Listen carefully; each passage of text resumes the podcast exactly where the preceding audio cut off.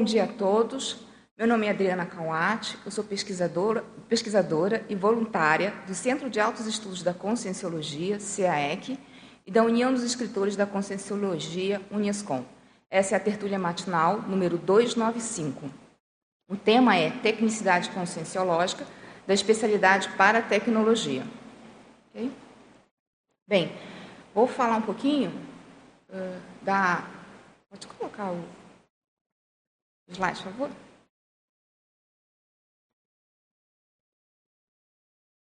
Onde que fica o Foi. Por que, por que eu estou trazendo esse tema? Qual é a, a minha é, motivação para estudar a tecnicidade conscienciológica?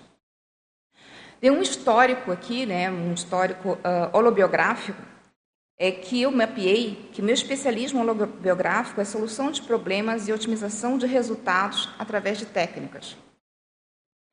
E minha retrosenha é procedimentos, né? então eu, eu tenho mapeado isso e, uh, por hipótese e, e, tem se confirmado em, em algumas hipóteses de retrovida que têm relação com essa questão de procedimento, de técnica, e às vezes até de descrever isso, trazerem livros descrevendo uma técnica. Né?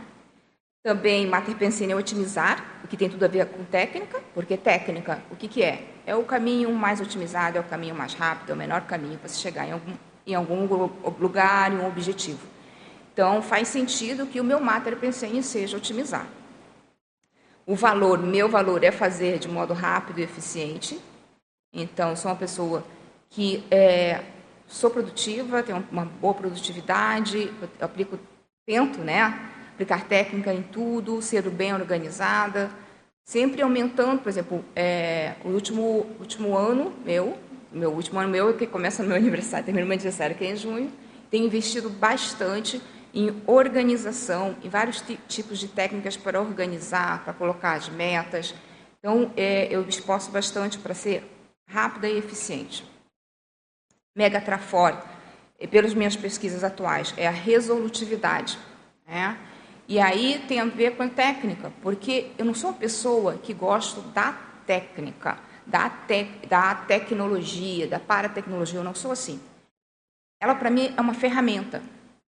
Então, é, como eu quero resolver algo, e eu gosto que ele seja de modo rápido e eficiente, por isso eu uso a técnica.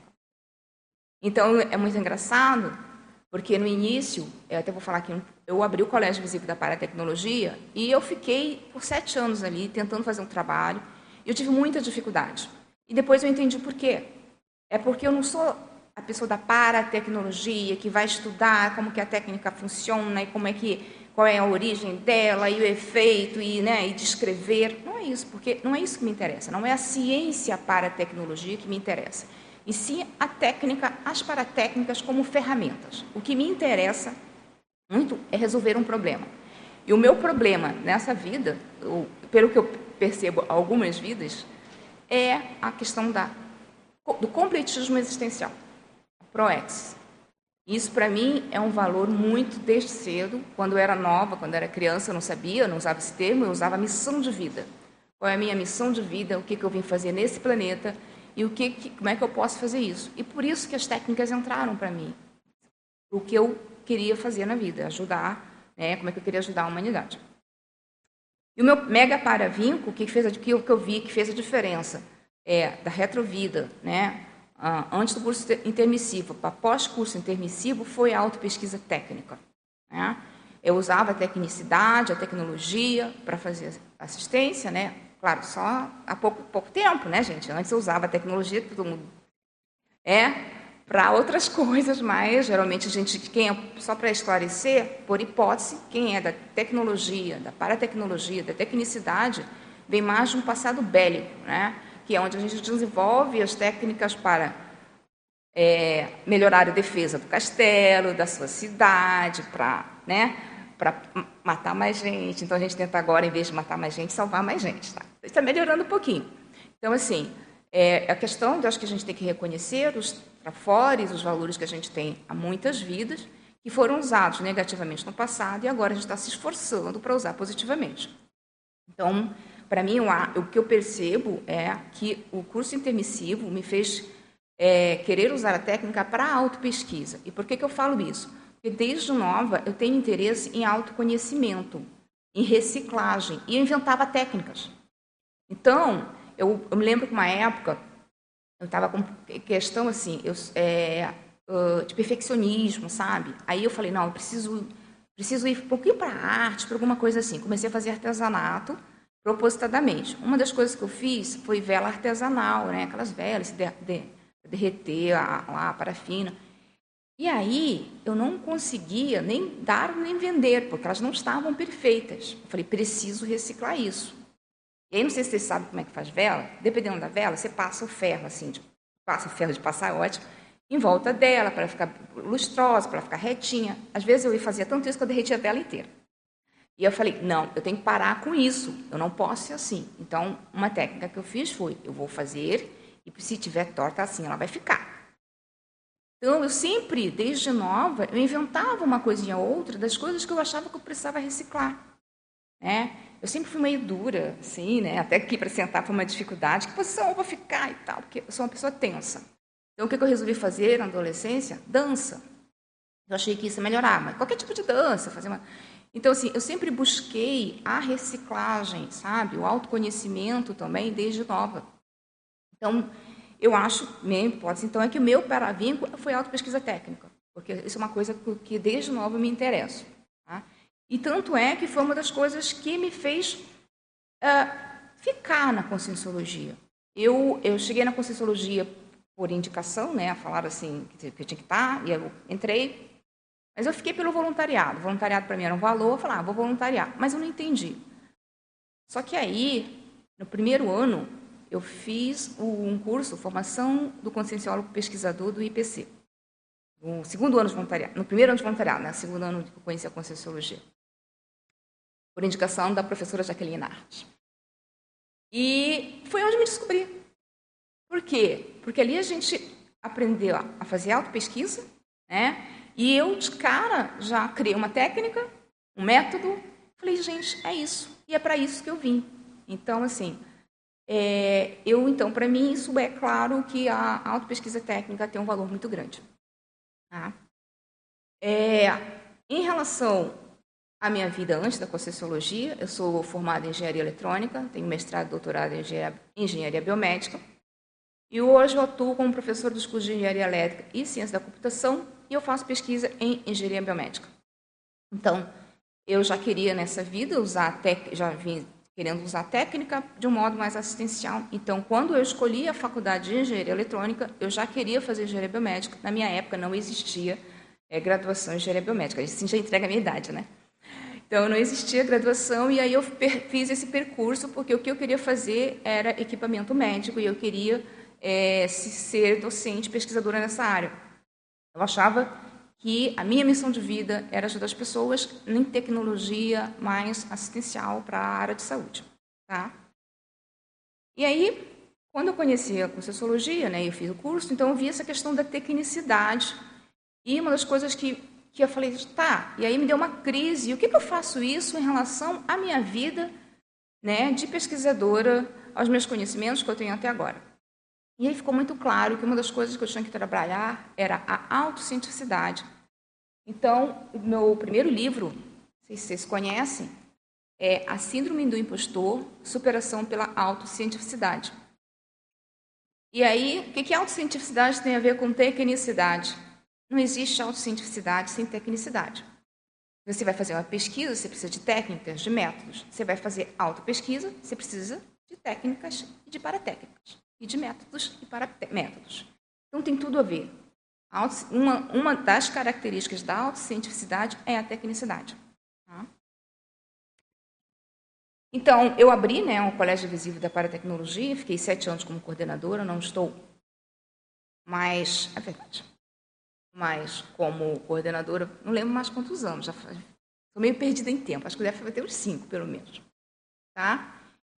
E eu escrevi tá, sozinha o livro que ainda não, que, né, é, que vai ser lançado, o dia de lançamento oficial, acho que é dia 21.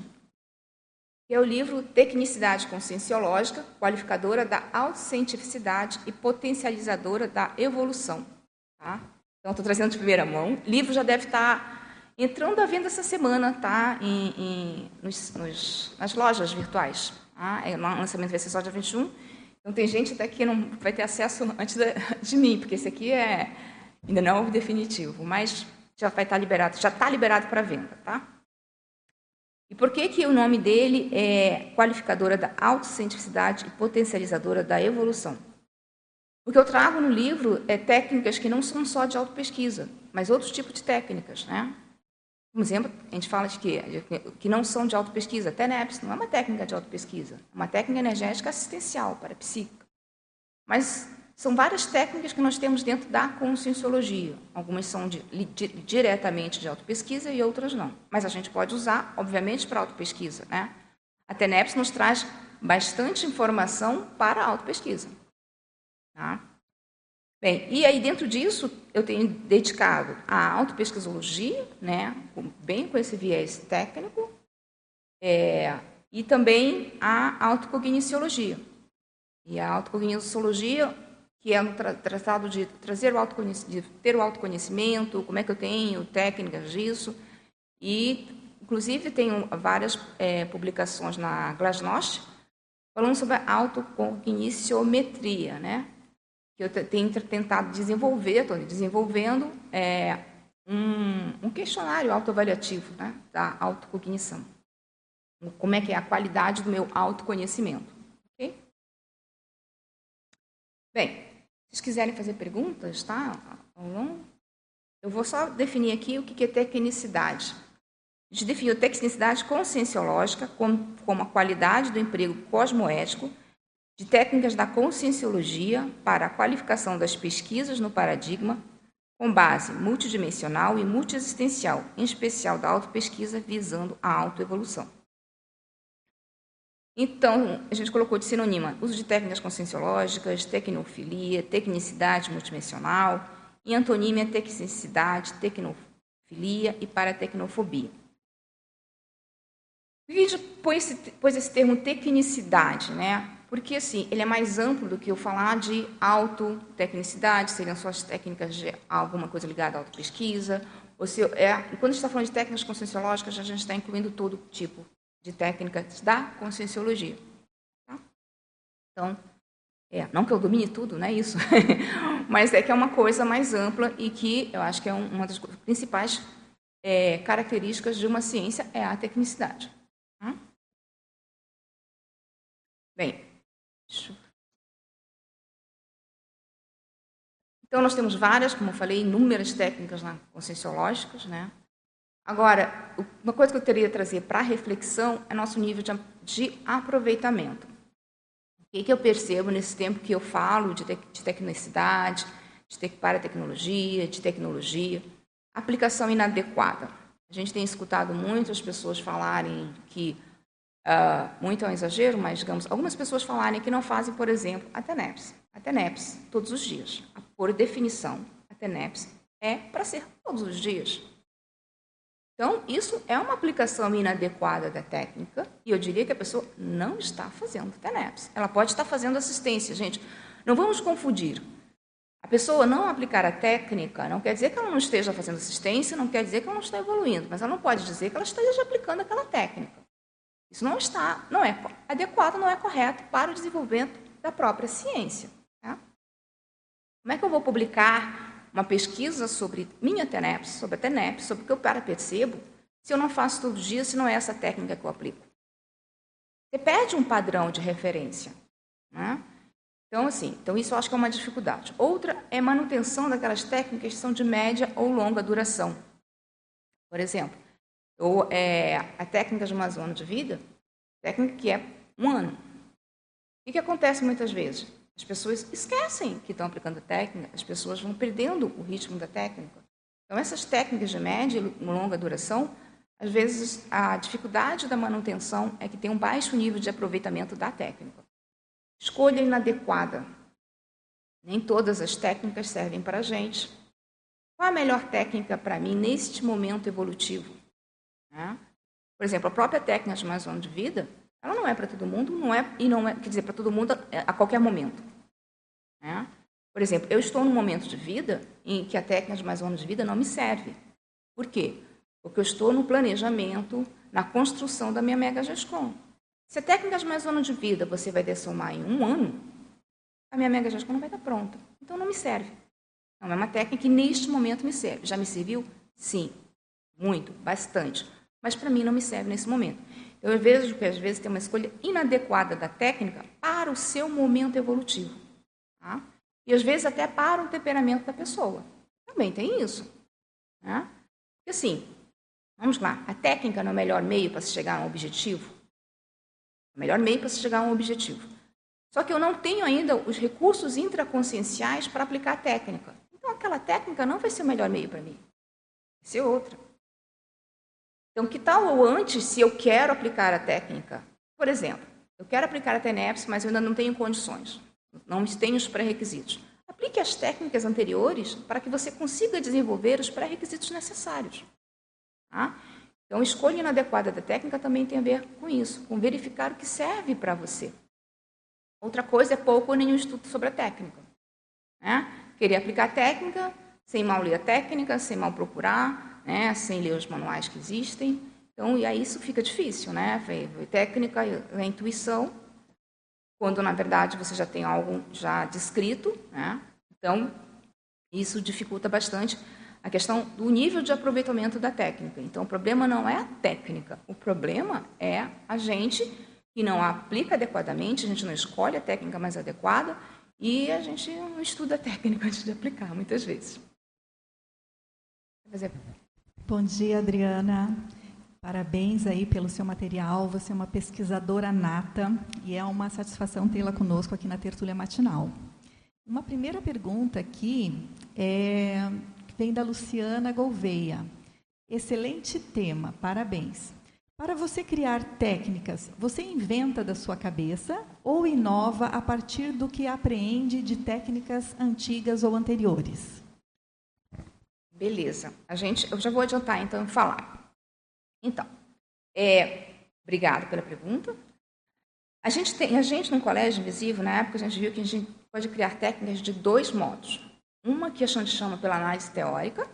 Então eu vejo um problema, eu quero solucionar o problema, eu traço qual seria o melhor procedimento para resolver esse problema, então eu crio uma técnica, o passo a passo. E o outro é a transformar uma experiência num procedimento. Né? Eu tive uma experiência, eu tive uma vivência, eu nem percebi que, eu, que aquilo poderia ser uma técnica, e depois eu descrevo aquele passo a passo, né? melhoro aquilo, transformo aquilo numa técnica ou num método. Né? Então, é, seriam os dois modos da gente criar uma técnica. Bem? Diga. É, parabéns, Adriana. Paper muito bacana, né? Essa questão da técnica, ela me chama muita atenção porque eu sempre me esforcei muito para adentrar esse universo mais técnico, assim, né? Assim, sempre foi um meio desafiante para mim esse processo. Eu queria te fazer uma pergunta assim: você vê até algum inconveniente na técnica? Por exemplo, assim, no sentido da técnica, é, a pessoa ficar muito presa a um procedimento e esse procedimento, de certa maneira, limitar possivelmente uma experiência dela. É como se fosse assim, uma espécie de um tecnicismo, assim, a pessoa ficar muito a técnica pela técnica e, e isso impedir a pessoa de alcançar até o objetivo que talvez ela gostaria de adquirir com aquela técnica. Você poderia falar um pouco sobre isso? Se isso tem lógica ou não? Sim, assim, né? é, assim, eu acho que a gente não pode confundir técnica com rigidez, com engessamento. Certo? É, o que, que, eu quero dizer com isso? A gente está tá falando de um paradigma, principalmente, né, no nosso caso, de um paradigma multidimensional, multiexistencial, então, às vezes você tem que sair daquilo que você traçou, independente só de, da técnica, de objetivo, às vezes você tem que sair um pouquinho. É tudo certo. Né? O problema, que aí eu acho que é difícil, é a gente equilibrar esse sair da técnica, tá? essa flexibilidade pelo parapsiquismo, né? pela parapercepção, e você banalizar a técnica. Certo? Então, como é que a gente pode fazer isso, né, já que é difícil? Autopesquisa. Vamos lá. É, eu gosto muito do exemplo da, da TENEPS, que é uma técnica conhecida por todo mundo, muito bem delimitada. Ela é diária. Ok? Você, um dia você não vai fazer TENEPS porque você teve que fazer uma assistência. E aí você não conseguiu chegar no horário da TENEPS porque você teve no seu caminho uma assistência a ser realizada. Beleza? Um dia isso aconteceu, ok, está dentro do. Das nossas é, perdas de a gente não vai conseguir fazer a TENEPS todos os dias. Aconteceu uma, duas, três, auto-pesquisa. Tá?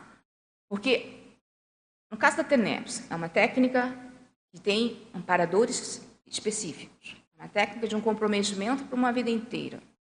Você acha que multidimensionalmente estaria no fluxo você estar faltando tantas vezes a TENEPS? Entende? Então aí eu acho que assim, você, é, eu sou muito, eu sou da experimentologia, né? Então muitas vezes tem que fazer um experimento, beleza? Tá, para perceber uma coisa muito séria, eu não posso deixar de dar assistência para essa pessoa nesse momento e aí eu vou ter que faltar a, a, a. Mas se isso acontece constantemente ou várias vezes, autopesquisa. Tem alguma coisa estranha. Será que não é o momento de eu fazer a TENEPS? Será que eu não estou realmente fazendo TENEPS? Já entendeu? Há essa possibilidade. Há uma possibilidade de você estar com guia cego, não comparador. Então, a decisão dessa flexibilidade tem a ver muito com autopesquisa. Eu acho que a gente não tem na Conscienciologia como fugir de autopesquisa para definir isso. Mas, a princípio, por exemplo, você não vai faltar TENEPS, certo? Mas também uma pessoa está ali do seu lado, tá tendo um, um, piripaque ali, você não vai levar no, no hospital. Mas precisa, entendeu? Então, é assim, uma questão de bom senso tá? e lucidez, que não é fácil. né? A gente não compra bom senso e lucidez tão fácil no supermercado. Mas eu acho que cada vez mais, você fazendo autopesquisa, fica mais clara essa questão de quanto você pode é, flexibilizar, não gosto muito desse termo, tá? Mas não consigo pensar outra palavra adequada, a técnica. Adriana, parabéns uh, pelo novo livro, pela, oh, pelo conjunto da obra. A gente sabe também de muitos artigos, enfim, que você já produziu e que né, você tem realmente contribuído muito para a questão do, do, avanço né, da conscienciologia nessas suas áreas específicas. Adriana, eu tenho uma dúvida assim, uh, se é que tem diferença entre autopesquisa e autocognição, autoconhecimento, ou uma leva a outra, enfim, com, com, na, na, no aprofundamento que você já tem sobre esse processo todo da autopesquisa, da autotecnicidade, há uma diferença Assim, a gente, a gente confunde as coisas? Como, como é que é isso? Sim. Vou aproveitar que quem falou foi a Eliana e fazer a propaganda do nosso livro. Falando em técnicas, a gente, é, eu, Eliana Manfroy e Nina Rosa Manfroy, que estão aqui, nós somos organizadores do livro Manual de Leitura Lúcida, tá? que nós lançamos ano passado, que é o guia prático para ler textos de diferentes áreas do conhecimento. Guia prático porque está cheio de técnicas para leituras, leituras diversas, leituras de dicionários. Então, assim, é, de livros de história, não é isso? Então, também aqui, aproveitando, fazendo uma propaganda do nosso livro. E também, né, como sempre, técnicas. Então, eu sou, acho que a, uma das coisas principais na consciologia técnica, e isso em relação à autopesquisa, né? Vamos lá. É, autopesquisa, se você pensar, ela é estudo de si próprio, né? Pesquisa de si e a gente tem dois objetivos que a gente pode dizer de autopesquisa. Um seria o autoconhecimento, né? o, a autocognição. Então, é aquilo que eu trouxe ali no início. É, qual é meu megatrafor? Qual é meu megatrafar? Como é que eu funciono melhor? Que, qual é meu temperamento? Qual foi minha é, retrovida crítica? Isso está ligado à autocognição, ao autoconhecimento. Isso é um dos objetivos da autopesquisa. Só que se a gente pensar é, o equivalente na ciência convencional, o que é pesquisa? Pesquisar você vai resolver alguns problemas. Então, só saber é bom? É. Mas, o que eu vou fazer com isso? Então, outro tipo de autopesquisa seria aquela autopesquisa reciclo, reciclogênica. Né? Então, eu vou pegar e vou aplicar técnicas para reciclar. Então, por exemplo, no livro Síndrome do Impostor, eu, eu trouxe algumas técnicas para reciclar essa questão da, do sentimento de impostura, do sentimento de que não, de menos valia. Então, ali é um tema de autopesquisa, por exemplo, a síndrome do impostor é um tema de autopesquisa, certo? E como é que ela foi? Primeiro, teria algo que chamam de autopesquisa investigativa, que antes eu não sabia que eu tinha síndrome do impostor. Né? Eu estava estudando porque eu não era traforista, e síndrome do autotraforismo, e síndrome, várias síndromes, é, o porquê e tudo. Até eu chegar, então, num autodiagnóstico de síndrome do impostor. Então, isso foi uma, é um tipo de autopesquisa. Eu cheguei no diagnóstico. E aí, eu faço o que com isso? Aí vem a questão da autopesquisa reciclogênica. Como é que eu vou reciclar isso? E que técnicas eu vou aplicar? Entendeu? E aí, então, seria um outro tipo de autopesquisa.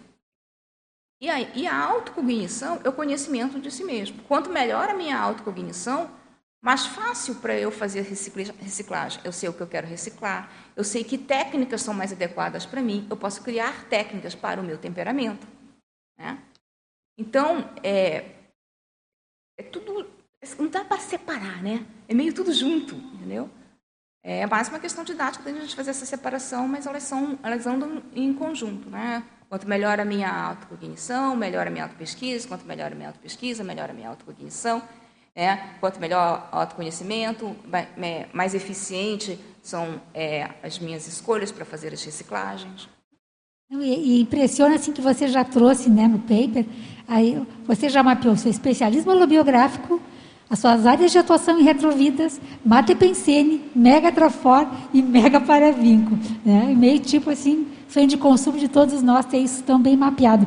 E com certeza esse, esse tipo de autoconhecimento, você, de autocognição, você conquistou com técnicas, né? usando diversas técnicas, ou até, enfim, a, a, a paratecnicidade toda, né?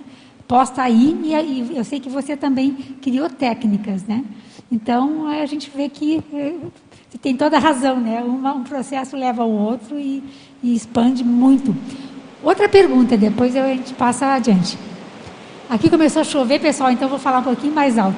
Adriana, me chamou a atenção que você coloca ali no paper também, na primeira página, na motivação, o valor de fazer de modo rápido e eficiente. Por que modo rápido? Por que a rapidez? Por que, que, que isso é um valor para você? Porque é, para mim, a gente, assim, eu sou meio, meio paranoica que eu não vou dar tempo de eu fazer tudo. Não vai dar tempo de eu fazer tudo nessa vida, eu tenho muita coisa para fazer. Tá, tá, tá muito barulho, né? Tá, tá melhor? Então, eu, eu tenho a questão muito desde cedo de que eu preciso fazer tudo muito rápido, entendeu? Então, assim, essa questão de como que eu faço mais rápido, porque não vai dar tempo, não vai dar tempo, é muita coisa para a gente fazer é, a vida intrafísica é, consome muito da gente, né? A manutenção da vida intrafísica, o trabalho, o deslocamento, né? tudo consome muito. Então, para mim, a questão da, da, da rapidez tem a ver com essa sensação de que uma vida é pouco, sabe? A gente tem muita coisa para fazer e, poxa, assim, a gente demora um tempão para desenvolver a cognição, né? No meu caso, demorei um tempão para superar a síndrome do impostor. Então, poxa, estou atrasada, eu tenho coisa para fazer. Então, para mim isso é muito importante, a questão de, é, do quanto que a gente é, aproveita do tempo no intrafísico. Entendeu? Por isso, para mim, foi, sempre foi uma coisa, um valor desde cedo. Achar que não ia dar tempo para tudo. E a gente está ficando velha, né? A gente fica vendo que realmente, se não tomar cuidado, não vai dar tempo para tudo. Tudo bem? Que pergunta? Pode perguntar. É, bom dia a todos. Parabéns e obrigada aí por trazer esse tema aí tão relevante para todos nós. É, na página 2, Adriana, você fala da, é, sobre a autoexperimentologia. E você coloca cinco itens, né? É, você pode compartilhar conosco como que foi esses dez dias consecutivos de isolamento em relação ao tema? Gente, acho que essa foi a pergunta que todo mundo perguntando antes, antes mesmo da tertúlia. É, eu, esses dez dias de isolamento, Eu não conhecia a técnica. E, e aí eu falei, gente, eu preciso organizar minhas autopesquisas. E eu quero tirar uma semana para fazer isso, me isolar. Né? Porque é, eu tenho uma lista muito maior que aquela, Eliana, de, de itens né, que, que eu estava mapeando. E eu queria um tempo para aprofundar, ver se tinha coerência entre eles e tudo. E aí, por um acaso, eu vi que existia a técnica de 10 dias consecutivos de isolamento, né? Eu não conhecia a técnica. Então a gente planejou fazer esses 10 dias nas férias, o meu duplista. Então, é, a gente isolou uma parte da casa. A minha casa ela foi construída, quando eu pensei na casa, foi tudo tecnicamente pensada. Então, a gente tem o quarto, os quartos de TENEP, são dois quartos de TENEP, tudo isolado do resto da casa. Então a gente tem portas isolando isso tudo e tem né, o, o, o, a suíte ali, o banheiro da suíte também separado. Tudo ali. Então eu pude fi, ficar numa parte da casa. Então eu fiquei numa parte da casa e o Wagner ficou cuidando da base intrafísica para mim. Então ele levava, eu deixei, a gente deixou uma, um, um local, uma mesa no corredor, né? depois da porta fechada para mim, tá fechado. Então eu ia lá, colocava na hora marcada as refeições para mim. Tá? Então eu, fiquei, eu, pude ficar dez dias isolada. Né? Meu quarto de TENEPS estava naquele terreno, então não deixei de fazer é, TENEPS tudo, porque eu fiquei nesse, nesse, nesse ambiente fechado. É, foi muito interessante assim, o experimento. É, eu, eu fiquei preocupada porque eu mexi com muita coisa, né? Você vai mexer com retrovida crítica, você vai mexer com a, com a vida do, pré-curso intermissivo, eu mexi com muita coisa.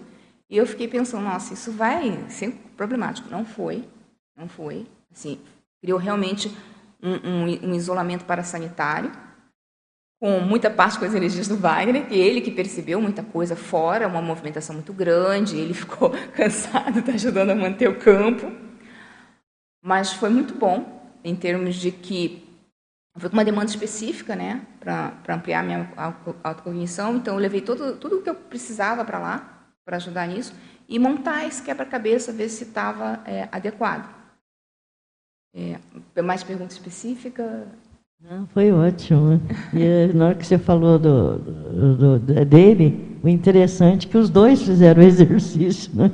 Não foi só você, porque ele também compartilhou com você fechadinha lá, não, não entrando em contato, foi interessante. Sim, e aí ele teve as, as parapercepções dele, né? Ele disse que a movimentação fora foi absurda, né? De consegue e para mim, eu, eu praticamente só.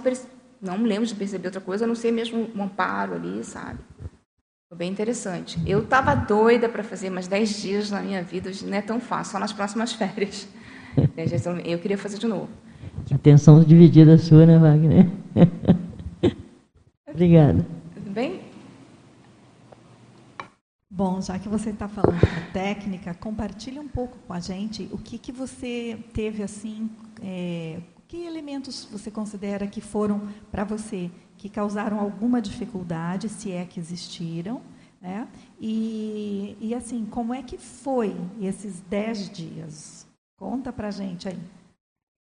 Então, eu acho que eu fui com, com excesso de demandas. Se eu fosse fazer, escrever para alguém, aliás, já estou escrevendo um pouco, eu diria para não ir com muitas demandas. Eu fui com, como eu tenho uma lista de, não me lembro quantos itens, ah, eu tinha aqui, sei lá, uns 20 itens, né? para mapear. eu já estava mapeada, mas eu queria ver se tinha coerência entre eles, estava tudo certo. Isso eu fiquei muito ansiosa, tipo, de não vai dar tempo, eu não vou conseguir fazer tudo. E ao mesmo tempo, não é fácil, gente, ficar 10 dias isolados num pedaço. Não é tão pequeno, mas você está fechado. Então eu abria a cortina para eu poder ter uma visão do lado de fora, atrás da nossa, que é a nossa casa a, toda a casa foi construída para que eu não tivesse é, interferência muito do externo, da rua, disso. Agora um condomínio, mas atrás é o, é o jardim, né? Então todas, então eu abri porque atrás não, te, não teria nada para mim, é só o jardim e o muro, né? Então eu abria para não ficar com aquela coisa daquele ambiente tão fechado. Isso para mim acho que foi uma dificuldade do tipo, é, ao mesmo tempo que eu ficava ansiosa de não, dar tempo de tanta coisa que eu levei de demanda, de que não é fácil. Tipo, será que eu vou conseguir ficar tanto tempo? Tá? É, nos primeiros dias foi bem cansativo em termo energético, acho que até para ajudar a montar o campo. Então, nos primeiros dias eu tinha que dar uma dormida no meio da, uma, uma dormida, uma siesta depois do almoço. Então, foi bem cansativo e depois não precisei mais. Então, tem uma demanda energética, tá? Não dá para relaxar, por exemplo, na alimentação. Então, a demanda energética é, é razoável. Então, não dá, não dá para querer fazer dieta ao mesmo tempo, por exemplo. Tá? Então, acho que é isso. É, mas aí depois, passado, uma coisa que aconteceu foi o seguinte: eu fui com essa demanda e aí no sétimo dia, os amparadores se despediram de mim. Aí eu, uai, o que aconteceu? O que, que houve? Mas assim, fechou. Eu tinha fechado realmente, uma outra coisa que não tinha fechado, mas que não dava para fechar porque eu precisava de mais experimentos. Falei, tá, mas eu planejei 10 dias, a técnica é de 10 dias, vamos esperar. Aí depois chegou outra, outra Equipex, tá? Que é Equipex ligada ao para-direito. E aí, pessoal que não sabe, para-direito, para-direitologia é uma especialidade que ronda a minha vida com várias sincronicidades, só que eu não consigo encaixar com o meu momento atual. Ela não me se encaixa. Então, eu fico só mapeando o que vai acontecendo de sincronicidade, de insight. E aí eu fiquei três dias com a equipe do Para-Direito. Foi muito interessante, até que o Leimara tem relação também né, com o Para-Direito, porque o campo é completamente diferente. Tá? É super limpo, assim. Pediram, inclusive, para intrafisicamente eu dar uma limpeza, tira tudo relacionado ao que passou nos sete dias anteriores.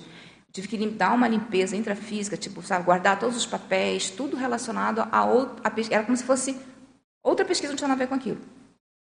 E aí foi uma, foram três dias completamente diferentes. Tá? Três dias que era praticamente papel em branco e escrevendo os insights, que eu sou do tipo que escrevo muito. Né? Eu, eu, é, vai vendo os insights, eu vou escrevendo. Então, foram. É, acho que foi isso. O que foi interessante, que parece que você vira, consegue, né? Você está sem interferência de nada. Chega lá no terceiro dia, né? Você está desassimilou a do mundo, né? Então, isso vai proporcionando o parapsiquismo, né? Vai ficando ampliado, você começa a perceber as coisas melhores. E eu acho que é por isso, depois desses sete dias, passada a ansiedade, eu tendo resolvido isso, que eu pude é, que, que os amparadores do para direito puderam me acessar. Então, por exemplo, já estou planejando a próxima aplicação da técnica de 10 dias e eu quero ir com menos demandas, uma coisa, sabe? Definir exatamente o que, ir por um, com, com, uma, com um foco, sabe? Mais específico, para poder aprofundar mais na autopesquisa. Mas era o que eu estava precisando no momento, né? Sabe? Aquela coisa de eu queria fechar tudo. E para mim acelerou muito, Eliana de 10 dias, eu acho que assim, se eu não fizesse os 10 dias, eu não sei quantos anos eu demoraria para poder alinhar toda essa, essa minha pesquisa. Porque não é fácil, gente. É você linkar megafoco com retrocênia, com materpensene, com especialidade, é uma coisa complicada. Eu assim, não quer dizer que esteja tudo redondo, mas os 10 dias de isolamento, para mim, foram aceleraram bastante. Por mim, então, coitado do Wagner, eu quero aplicar todas as férias, todo ano.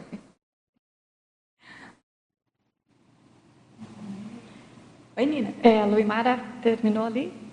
É, eu quero seguir na linha da Eliana e bom dia, né? Parabéns também, porque está muito bom, muito bom. Eu quero seguir na linha da Eliana e também da Luimara.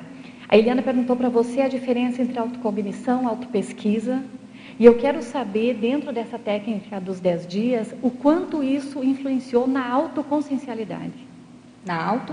Autoconsciencialidade. Autoconsciencialidade? É, eu acho assim, uh, uma das coisas que acalmou a, minha, a questão da minha necessidade da autopesquisa, tá? É, eu, eu percebi uh, um acesso Gente, vamos lá, é tudo hipótese. não vou me não, eu não sou maluca. Mas assim, aparentemente o acesso ao Holopensene dos Serenões, tá? Lá com o pessoal do para direito lá no final. Isso para mim fez uma diferença. Por quê? É, o Manual de Leitura Lusta nasceu do curso Leitura Lusta, certo? Segundo o professor Valdo Vieira, o amparador que deu a ideia do curso Leitura Lusta foi o Serenos. E eu nunca tinha conseguido acessar o Holopensene. Eu sempre ficava, o que, que eu tenho a ver com isso? E aí, acessar o Holopensene dos, dos serenões, né, do, não sei se era dos serenos especificamente, parecia ser, tá? Pelo, pela configuração né, que ficou, intrafísica e tudo. Isso mudou para mim, em termos de uh, autoconfiança, tá? É, parapsíquica, em termos de responsabilidade, eu acho que isso, quando você é, percebe a sua capacidade, gente, são extrapola eu acho que é assim, até dos 10 dias de isolamento, faz uma extrapolação parapsíquica. Mas a gente sabe que se a gente tem extrapolação, é sinal que a gente pode chegar nesse nível. Então, te dá uma responsabilidade. Sabe? Não, então eu posso usar esse recurso, inclusive foi isso que eles falaram, grave bem na sua memória como que era acessar esse Tolopensene para quando você precisar. Então, passar assim por momentos de dificuldade, pressão, e nem e, e esquecer disso, não, não posso mais. Então, não, peraí, como é que é mesmo o Holopensene? Como é que eu acesso o Holopensene? Como é que eu faço? Tá? Então, eu acho que assim, eu, eu saí maravilhada querendo já fazer mais 10 dias no seguinte. Posso fazer já mais 10 dias? por causa disso. Eu acho que aumentou bastante essa questão da, é, da autoconscientização multidimensional também. Né? Acho que amplia isso, gente. Ficar dez dias isolado do mundo amplia isso. E a responsabilidade também bastante. E, se, e aí, mas deu um pouquinho de autoconfiança também. Tá? Vou seguir aqui. Limar, pode? Pode. Você falou também é, sobre a tua data de aniversário. Você disse que é um. E é isso que eu quero que você esclareça um pouco mais. Você utiliza a data de aniversário como marco para suas revisões anteriores? Como é que, como é, ah, que é isso? Não, é porque especificamente, acho que está aqui até na apresentação mais para frente, o que, que aconteceu? Eu lembro que eu falei para vocês que hoje em dia eu não tenho espaço, minha vida não faz sentido aplicar técnicas de mais ano de vida. E aí eu e o Wagner, a gente pensou numa técnica, a gente, é, que é a técnica de cinco anos em um. Ela é uma técnica aceleradora, tá? Em que a gente vê o que, que é, onde, onde eu estaria daqui a cinco anos. Tá? Que, qual seria o meu caminho, naturalmente, no ritmo que eu estou, de onde eu estaria daqui a cinco anos? O que, que é import, mais importante desse processo desses cinco anos? E trazer isso para um ano. Tá? E aí eu, comecei, eu coloquei como marco o meu, minha data de aniversário. Isso que eu falei, nesse último ano, que aí termina o meu ciclo da técnica de cinco anos em um, foi meu aniversário. E é, vocês estão acompanhando, né? Posso fofocar um pouco? A gente começou, por exemplo, ano passado, a fazer um campo de escrita diário às 5 e meia da manhã. É, quanto acelerou para a gente? Nossa, eu escrevi muito. Eu fechei o livro, que hoje em dia está em processo no que é o de traforismo, que é o final do meu processo de superação da síndrome do impostor. Né? É, escrevi muita coisa, escrevi, comecei em projetos novos, um projeto novo no CEEC. Então, é, acelerou bastante o processo nesse ano, você sabe, focando no que é prioritário, tentando melhorar a minha agenda, né? Então, por isso que eu falei do, um, do, do aniversário, foi porque eu estou aplicando essa técnica, eu acho que é a terceira vez, mas essa, esse ano eu vou parar um pouco, estou cansada, porque é pesado, é rápido, é, é dedicação, é, é, é rotina útil, assim, sabe, até ao máximo. E, e aí é por isso que eu escolhi a data do meu aniversário. Estou com. Quantos anos eu estou? Vou fazer 52 em junho. Os 50 anos me deu crise, né, gente? Cadê meus livros? Porque, assim, gente, é, é, é aquela história: ProEx é individual. Eu tenho grafo ProEx, eu tenho consciência disso. Então, eu sei que eu tenho que escrever vários livros. Então, essa é a minha ProEx. Então, atenção a isso, fica claro. Então, ah, você já tem três livros, né? uma, uma organização e dois. Mas para a minha ProExis, eu ainda não estou satisfeita. Isso é bom ficar claro, né?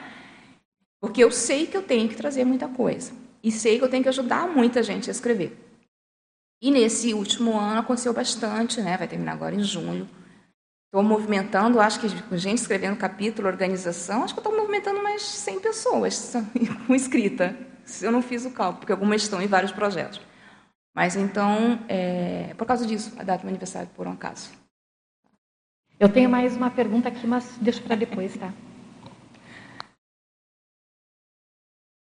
Posso seguir com o slide? Onde estamos que nem eu lembro.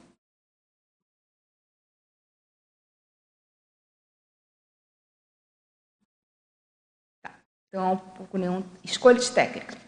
Então, a escolha de técnicas, a gente, a gente acabou falando, teria que fazer um estudo de atributos e trafores necessários, impeditivo, local adequado, recursos imprescindíveis, tempo disponível. O tempo, é engraçado que parece que o que mais trava as pessoas é o tempo disponível.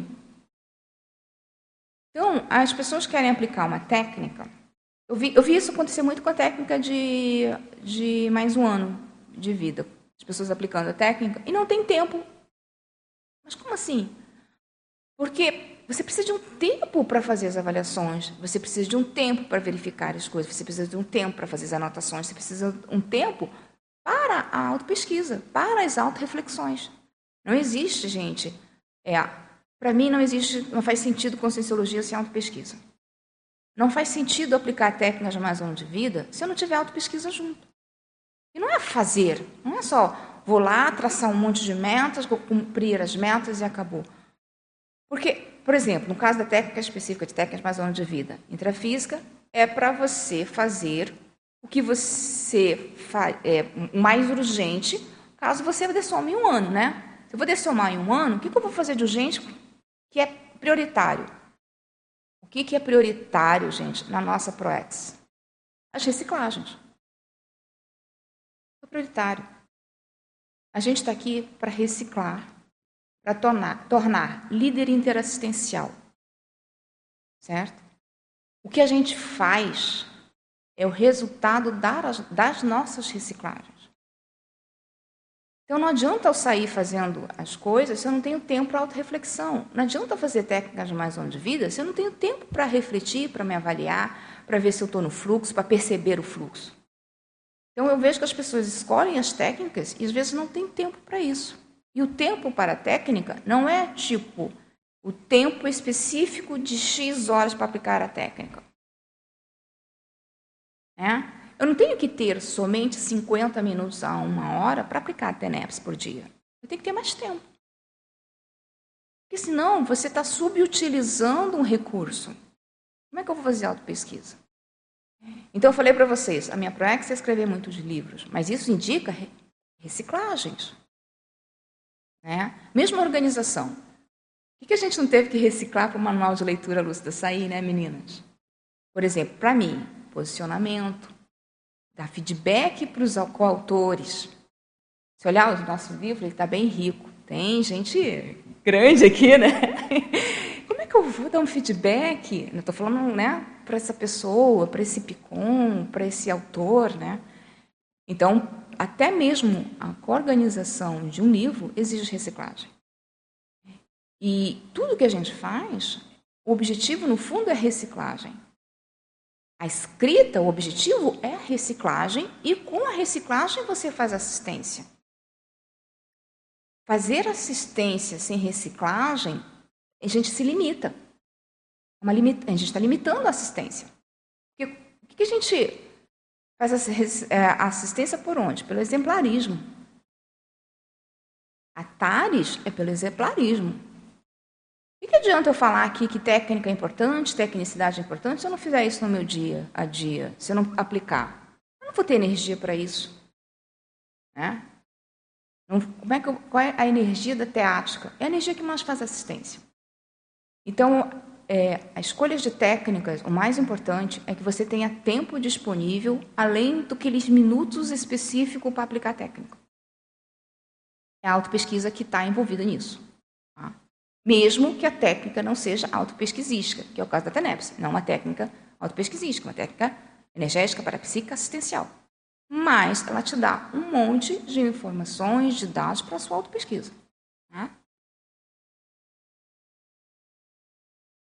Bom, isso aqui a gente já falou, né? Da, é que eu citei algumas técnicas que eu experimentei, a né, auto-reflexão de 5 horas, 10 dias de isolamento consecutivos, dupla evolutiva, técnica de mais de vida intrafísica e TENEPS.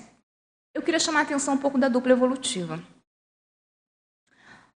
É, a gente tem um hábito, é um hábito nosso, de chamar qualquer casal de, de dupla evolutiva.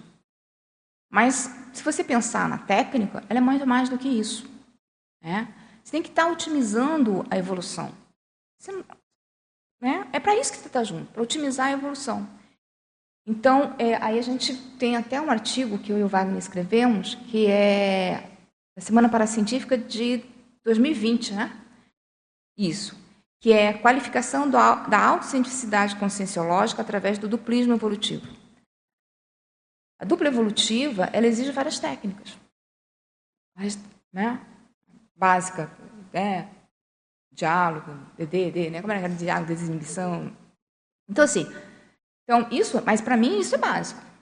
Eu acho que tem inúmeras técnicas que a gente pode aplicar a dois, que a gente pode aproveitar, né?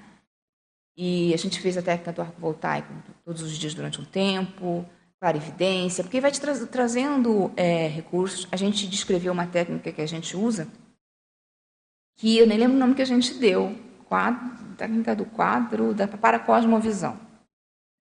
E aí, quem perguntou como é que cria a técnica foi uma pessoa na, né, é, que mandou a pergunta, né? Perguntou como cria técnica. Por exemplo, essa técnica a gente não pensou antes. A gente um dia chegou, eu estava lá com os meus, meus conflitos, né?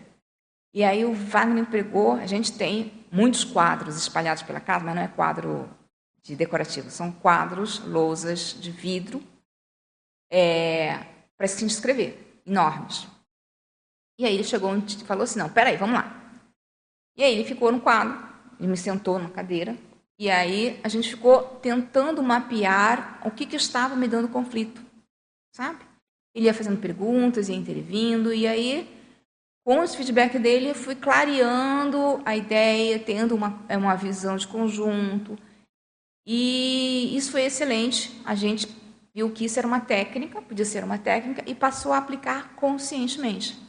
Olha, hoje eu estou, tá confusa minha cabeça, eu não estou conseguindo juntar as pontas, né?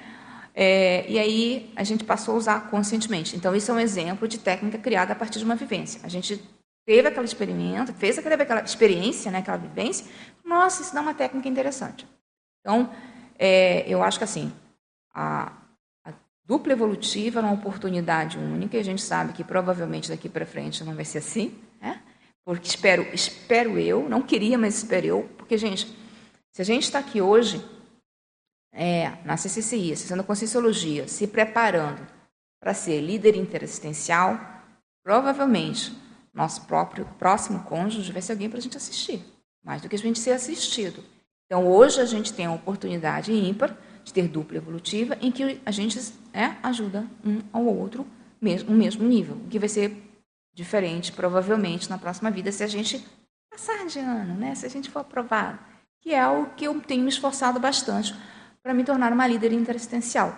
Eu acho que uma coisa que às vezes é, da técnica você fala que eu, se eu estou assim meio, ai, nossa, mas isso está complicado, isso está difícil, né? Então mais aquelas que eu falei, as técnicas que são mais longas, né? É, a técnica de um ano é muito longa, assim, às vezes. Não, mas se eu quero ser líder interassistencial, se eu quero passar de ano, é isso, é isso mesmo. É, são esses exercícios mesmo que a gente tem que fazer. Tá? Para a tecnologia a gente já falou, né, que a gente pode fazer uma análise teórica do problema, que foi o caso da técnica de cinco anos em um. Né? Eu estava com um problema que eu queria acelerar o meu processo, né? E a técnica de mais um ano de vida não mais me servia. Não servia por quê? Porque eu tenho, tinha a meta da questão da desperticidade, da minha Mega Gescom. Isso, são, é, isso é mais de um ano. Isso não dá para ser, é, ser comprimido em um ano. Não com a minha vida. Com a minha, estou falando, gente, com a minha, com o meu momento. Eu não posso parar de trabalhar hoje. Para chegar, não, eu vou somar daqui a um ano, eu preciso da minha Mega Gascom, vou parar de trabalhar. Eu não posso. Então, para mim, no meu momento evolutivo, a técnica de mais um ano de vida não me serve. Então, a gente parou, pensou, a gente teve o insight da técnica de cinco, cinco anos em um. Outras pessoas tiveram insight e falaram, ah, a técnica que vocês estão desenvolvendo de cinco anos em um. Eu falei, opa, é interessante. Isso eu gosto muito. Quando outra pessoa que não tem nada a ver tem um insight e te fala a mesma coisa, eu acho que é um bom indicador. Mas beleza. Então, é, então esse foi um, uma coisa que foi uma técnica e que foi pela análise teórica do meu problema. A gente tinha um problema e a gente propôs uma técnica. Foi diferente lá daquele exemplo do quadro de cosmovisão, que foi uma experiência que a gente teve, uma vivência, e aí que a gente transformou numa técnica, num procedimento. Tá bom? Técnicas e métodos definidos ou criados pelo autor, eu coloquei alguns aqui. Método de auto-pesquisa de personalidade consecutiva. É, ele está em artigo já, tá? Se eu não me engano, ele está no artigo da Interparadigmas, eu não me lembro o número agora. Na Interparadigmas, tá? Está lá no site da Interparadigmas, está disponível. No livro eu aprofundo um pouco mais. Método experimental de definição da especialidade proexológica, eu também é, escrevi isso, vai fazer bastante tempo, vai estar tá no, tá no livro. É... Temos uma pergunta em cima do lance, pode ser? Em cima do lance? Isso. Tá bom. Isso. É, o Alexandre Zaslavski é, parabeniza você pela dedicação autopesquisística e o saldo das suas, né, suas realizações. Uma questão conceitual. Você considera a experimentação conscienciológica mais enquanto técnica ou método? Por quê?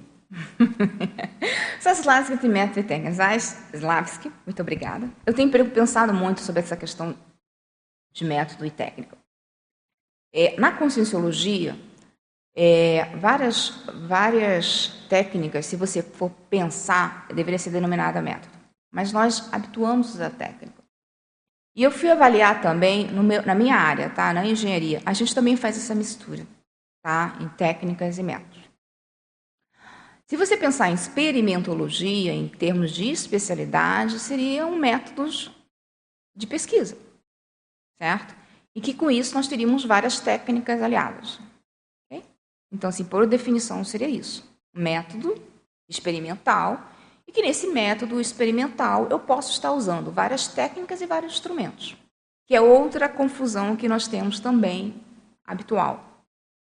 O conscienciograma, ele é um instrumento eu uso para aplicar, aplicar, por exemplo, a técnica da análise rápida. Certo? Por exemplo, eu posso ter outras, outras técnicas. Então, é, então conceitualmente, a experimentologia seria um, é, ter, teria métodos de, é, de pesquisa, autoexperimentologia seriam métodos de auto-pesquisa, e nisso eu teria várias técnicas. Tá? Mas é, estou falando, ultimamente, eu tenho pensado muito em algumas coisas que eu defini como nome de técnica e, e seria um método. Eu estou pensando em não mudar, porque é o que nós estamos acostumados. Né? Se você parar para pensar, a técnica de mais um ano de vida seria um método, afinal de contas, ela inclui várias técnicas, ou, ou, ou não, sabe? E aí eu começo a ficar, fica sendo muito, como é que eu vou dizer? É, é no meu caso, tá? O caso das Slavs que é outro é, não tem muito a ver com a minha motivação tá? e a minha especialidade. Então, eu não tenho motivação para ficar diferenciando, isso é um método, isso é uma técnica, isso tem. Sabe, não é. Então, para mim é o seguinte: é uma sequência de procedimentos que otimizam. Isso para mim é o mais importante. E não é à toa que eu sou engenheira. Engenheiro é arte de resolver problemas, e de preferência pelo menor caminho. É, como o Wagner gosta de dizer, é uma questão um pouco de preguiça. a gente quer ir rápido, sabe? Direto. Mas ficar dando volta dá muito, até muito cansativo. Quer, sabe? Então, eu quero. Uma motivação minha é a evolução mais rápida. Ah, evoluir mesmo mais rapidamente. Parar de ficar patinando. Tá? Acho que aí quem tem que explicar melhor sobre experimentologia, mesmo essa ciência, é o Saslavski. Ótimo. Vamos lá?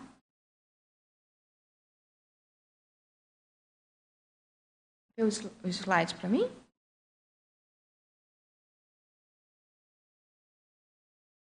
Eu estava aí técnica de experimental, cinco anos em um, técnica da carta de auto resgate. Essa técnica, ela, ela, eu trouxe ela para o paradigma, na verdade, foi me passado como um, um dever de casa quando eu estava fazendo TCC, terapia é, comportamental, cognitiva comportamental, que era eu, eu escrevi uma carta para mim, né, sobre mim e alguma coisa para me ajudar a superar um pouco nas minhas dificuldades. Né? Na época, a gente tem bastante tempo, era questão bem ligada à síndrome do impostor. E aí eu trouxe ela para o paradigma. E foi muito interessante quando eu escrevi a carta.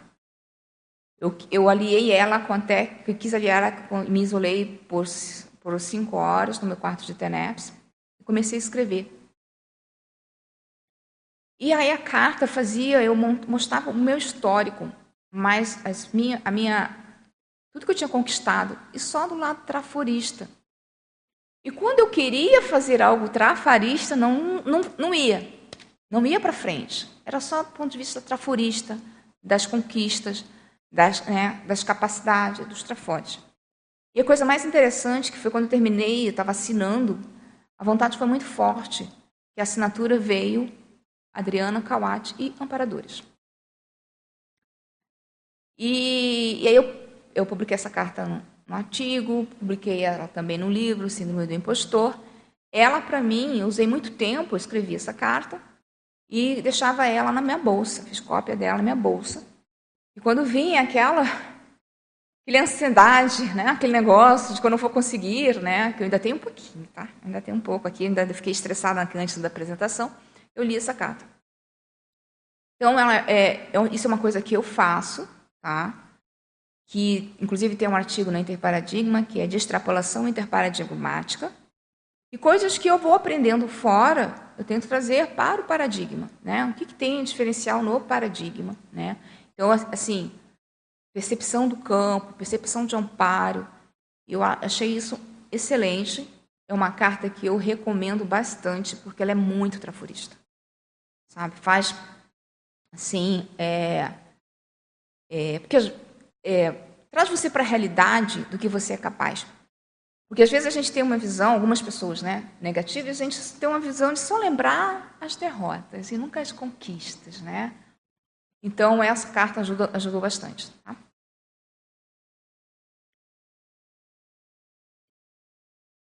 Uh, acabou? Cadê os slides? Hum, não, não acabou.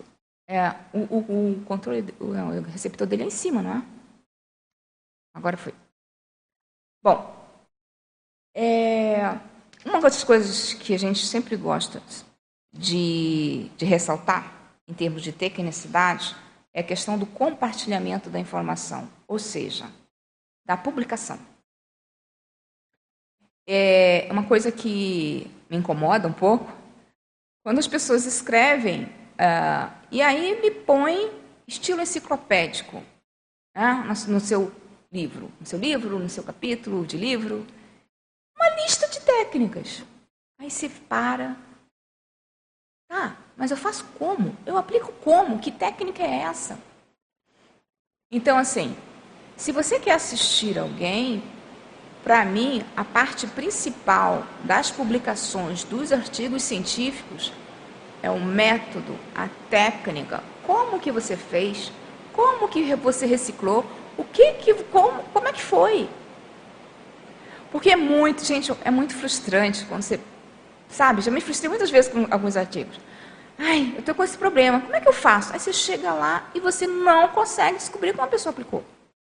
Então, Existe é, no site do ICGE, um, no link lá para tesauros de técnicas conscienciológicas, uma chapa para descrição de técnicas.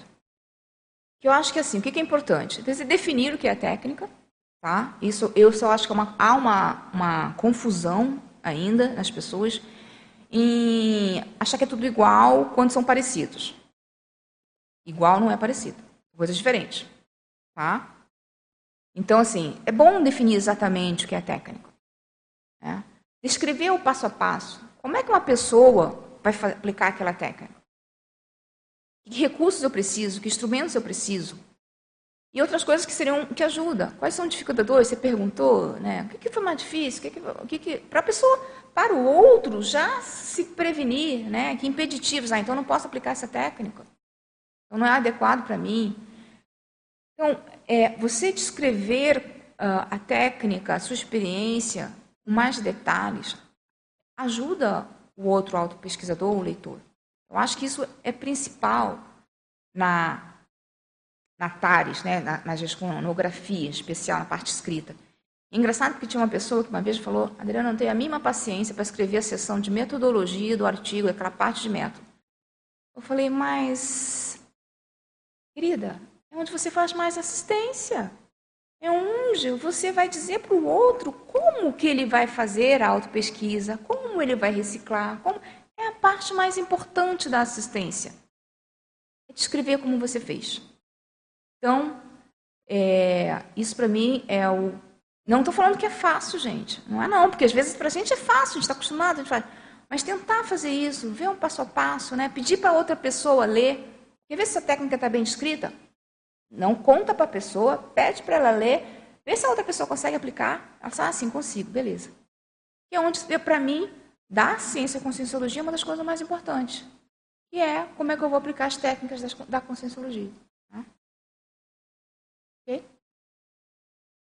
A gente já falou isso, aqui a pergunta, né? Sobre a importância da flexibilidade do parapsiquismo na aplicação de técnicas multidimensionais. Né? O cuidado da gente é, aplicar as técnicas, é, mas saber flexibilizar, mas não baratear. Né? Não está funcionando para mim. Cria outra técnica. Faça outra. Né? Mas não banalize, não confunda as concis e consexes, dizendo que você está aplicando, por exemplo, a TENEPS em vários horários né, e nem todos os dias. Não faz isso, gente. Para que isso? Só para dizer que é tenepsista? Não, gente. Não, gente, é o seguinte. Eu não posso fazer todos os dias, então eu combinei com o meu amparador, estou criando uma nova técnica e testando. Beleza. Mas não diga que você não faz TENEPS todos os dias, porque aí você não está aplicando a TENEPS. Tá? E isso eu digo para várias, para várias técnicas. Durante muito tempo, perguntavam se eu aplicava a técnica da Resexis ou da Invexis. Eu dizia nenhuma. Primeiro, investidora, obviamente, eu não sou, né? É, obviamente não sou, vou te explicar, tenho filho, tudo, mas assim, nem da Resexis. Por quê? Porque eu aplicava a técnica de mais anos de vida. E eu ia dessomar naquele ano, eu não podia estar aplicando a técnica da Ressex, que exige todo um planejamento, toda uma metodologia, todo um método. Não, eu não estou aplicando. Não é técnico que eu estou fazendo. Eu sou reciclante, mas eu não aplico, aplico a técnica da Ressex durante muito tempo. Me dava uma crise quando vinha no, naquelas formulários de curso. Técnica da Ressex da Ressex. Nenhum dos dois. E aí? Porque a outra coisa que as pessoas confundem. Ser reciclante não quer dizer que eu estou aplicando a técnica da Ressex. São coisas completamente diferentes. Tá? E da Invex também, concorda comigo, inversores? Uma inversora, você pode ter vários tipos de inversão, não é isso? E não necessariamente está aplicando a técnica da Invex. Verdade. Oi. Nossa, está bem alto. Bom dia, Adriana. Bom dia. Na verdade, eu não concordo, não. Você acha que inversor está aplicando a técnica? Qualquer tipo de inversão? Não, assim, a pessoa, para ela ser denominada inversora, na minha visão, ela aplica a técnica da inversão existencial. É nesse sentido. Ah, beleza. Entendeu? Beleza. Só é inversora se aplicar a técnica. Sim. Aí concordo, Aí é concordo com você. que a gente usa para a pessoa que aplica a técnica da, da Invex. Uhum. E logo, não existe pessoas que a gente fala, ah, essa é inversora, mas se ela não, não aplica a técnica, a técnica da Invex. Beleza. Mas... E no caso do reciclante, não. A gente costuma usar o termo reciclante e não está aplicando a técnica da Então, como é que funciona isso, assim? Só para a gente tentar... Por que, que o reciclante não aplica a técnica da Resex? Porque ele pode estar simplesmente reciclando de modo. Reciclou intuitivamente, ela não está aplicando uma técnica. Ela não está considerando. Pelo menos eu não considerava como aplicador. E aí a gente chama essa pessoa de reciclante? Só uma questão de nomenclatura mesmo, assim, só para. Na conscienciologia, na CCCI, a gente costuma chamar de reciclante, sim. Quem não é inversor é automa... uma coisa, vamos lá, automaticamente reciclante, tá? Na conscienciologia a gente chama assim. Mas você sabe, tem um negócio que eu acho que gera essa nomenclatura, ajuda a banalizar a própria técnica da Ressexis. Concordo com você. Mas assim, é tipo assim. Entendeu? Concordo com você. Tem muita coisa nossa que a gente é, banaliza pelo uso, uso, do termo. Por exemplo, tem uma o que duplista que... também, aquela linha que você estava falando. Do duplismo, casal é, é duplista, inversor. Chegou gente novinha, né? Adolescente, menos de 20, início, o que, que o pessoal chama? Inversor. Mas não é, gente. Mas o pessoal chama. Então, assim, a gente tem um hábito na Conscienciologia de falar de inversor reciclante meio sem é, relacionar com a aplicação técnica. Sim, e isso gera uma banalização da técnica, que é exatamente, na minha visão, né, o oposto do que você quer trazer aqui, em termos de objetivo. Desdramatizar a técnica. Isso é técnica, isso não é, aplica, não aplica e tal, porque tem gente que leva isso num, num certo status, né? Tem um símbolo, tal, eu aplico tal técnica, tem isso, tem aquilo. Tem. Se a gente desdramatizar, a gente consegue ajudar tem. no sentido assim de a técnica é um procedimento, ela tem um valor de meio, não de fim propriamente dito, né? Isso. Então, e isso vai servir para você, para ajudar você nesse momento evolutivo aí, nessa vida, nesse seu contexto, Sim. barará. Sim. E, e aí quando a gente chega, chega um jovem, por exemplo, todo mundo chama de inversor, na minha visão, isso é uma falta de conhecimento sobre a técnica da Invex. Sim. E para outras coisas também. Por isso que eu acho que é estranho a gente chamar as pessoas de reciclantes se elas não aplicam a técnica da Resexes. É porque Entendeu? se você for olhar por definição da, de reciclante, a definição não necessariamente aplica a técnica da Ressex, né? Porque ele está reciclando, né? Essa é a questão. Mas, de, de, qualquer modo, assim, eu acho que a técnica da Resexes até é, é, é um pouquinho mais complicado, porque a questão do reciclante eu acho que é uma é, muito amplo. Eu acho que tinha que ter uma coisa mais definida, né? Por exemplo, eu acho que é completamente diferente, não sei se a Mimara concorda comigo, um reciclante jovem sem filho, exatamente, estou esperando, sem filho, é diferente de um reciclante que, sei lá, com, com, com, sei lá quantos filhos, com, né? é completamente diferente. Perfeito, Entendeu? Totalmente. Então, é, eu acho que é mais difícil a gente colocar tudo num pacote só. Então, assim, esperamos um livro urgente assim sobre a Ressexes, Ressexes e diferenciando bem isso. Tá? Por isso, eu acho que é muito por isso amplo. que eu acho que assim é, uma, é um desafio grande para a gente ainda sistematizar essa técnica da Ressexes. E eu acho que tem, eu acho que tem essa, sabe? Tem manual, a gente tem colégio, tem um monte de gente que se dedica nesse processo, mas acho que ainda é um desafio pela cognição que a gente já poderia ter grupalmente quanto isso, né? E até na Sinvex, só um detalhe, a gente evita é, até em aula falar é. o inversor isso, o inversor aquilo. Não, a técnica da Ivex diz isso, diz aquilo. Para Ótimo. isso, para aquilo outro. Porque senão a gente leva para a pessoa, fica uma coisa até moralista. Não, o inversor pode, o inversor não pode. Não, a técnica diz a respeito. A técnica diz isso. Isso, isso, isso. Ela impede isso. Ela leva a esse resultado e tal. O inversor pode chegar nesse ponto, parará. Mas quando a pessoa chega muito na pessoa, fica vinculando muito ao inversor, a gente acha que justamente para não gerar essa confusão, né, de aí a, a, é Entendi. Das, das... Mas você sabe que isso fica claro internamente para vocês, mas que a gente coloquialmente no dia a dia a gente ainda faz, a gente digo, né? Sim. A, a, a, a CCCI de um modo geral, a gente faz bem essa separação, né? Só simplifica. Chegou jovem, é inversor. Chegou mais velho, é reciclante. A gente simplifica demais isso. E essa crise sempre me dava na hora que eu tinha que responder aquele quadradinho lá, se a, se a técnica da onda ou não aplico nenhuma, e aí? Não, e aí? Não existe. Porque eu acho que talvez não é a aplicação da técnica, por exemplo, que tinha que vir aquele questionário. Ou enlistar um monte de técnicas, ou, né? Mas isso, Adriana, parabéns. Só queria falar parabéns né, pelo, pelo trabalho e pela liderança assistencial que você faz na comunidade. Assim. Você falou que você está trazendo, você tem em torno de você mais ou menos umas 100 pessoas que você está puxando essas pessoas para escrever. Isso não é brincadeira, assim, do ponto de vista de responsabilidade, de atuação, de liderança mesmo. E eu não sei se você sabe o quanto que você ajuda, sabe? Algumas pessoas, no sentido de fazer esse resgate proexológico. E quando você puxa a pessoa para escrever, ela se conecta com as coisas dela, com o curso intermissivo dela, com o processo dela. E aí é uma oportunidade que a pessoa tem para ampliar, né? Então, esse movimento você faz, você não faz sozinho, né? Isso chama muita atenção. Assim, um negócio você fala, ah, eu tenho uns livros aí que eu organizo, mas não é isso, entendeu? Vamos dar o devido crédito a esse processo, porque chama muita atenção mesmo, assim, o, o tanto de gente que você consegue mobilizar com resultados concretos, práticos, assistenciais, e a coisa vai. Então, é isso. Parabéns pelo trabalho. Presente mais, né? Tertúlias. Guardamos. Obrigada. Eu assino embaixo do que o Igor trouxe, porque eu sou uma dessas pessoas que estou tendo a oportunidade nesse capítulo do Autopesquisa na Prática.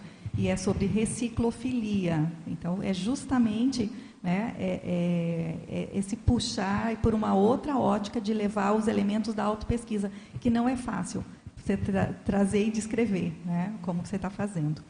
Então, eu queria, agora que vocês trouxeram a, a questão da INVEX e da RESEXES, dizer que o seu tema, né, que é a tecnicidade conscienciológica, acho que ele está, assim, as duas técnicas que a gente tem, assim, como grande carro-chefe em termos de posicionamento, de que, que vão levar a várias outras técnicas, é essa questão da técnica da INVEX e a técnica da RESEX. E eu concordo plenamente que a gente banalizou essa condição a hora que tinha como padrão nos cursos, né? É, se eu não sou inversor, logo reciclante.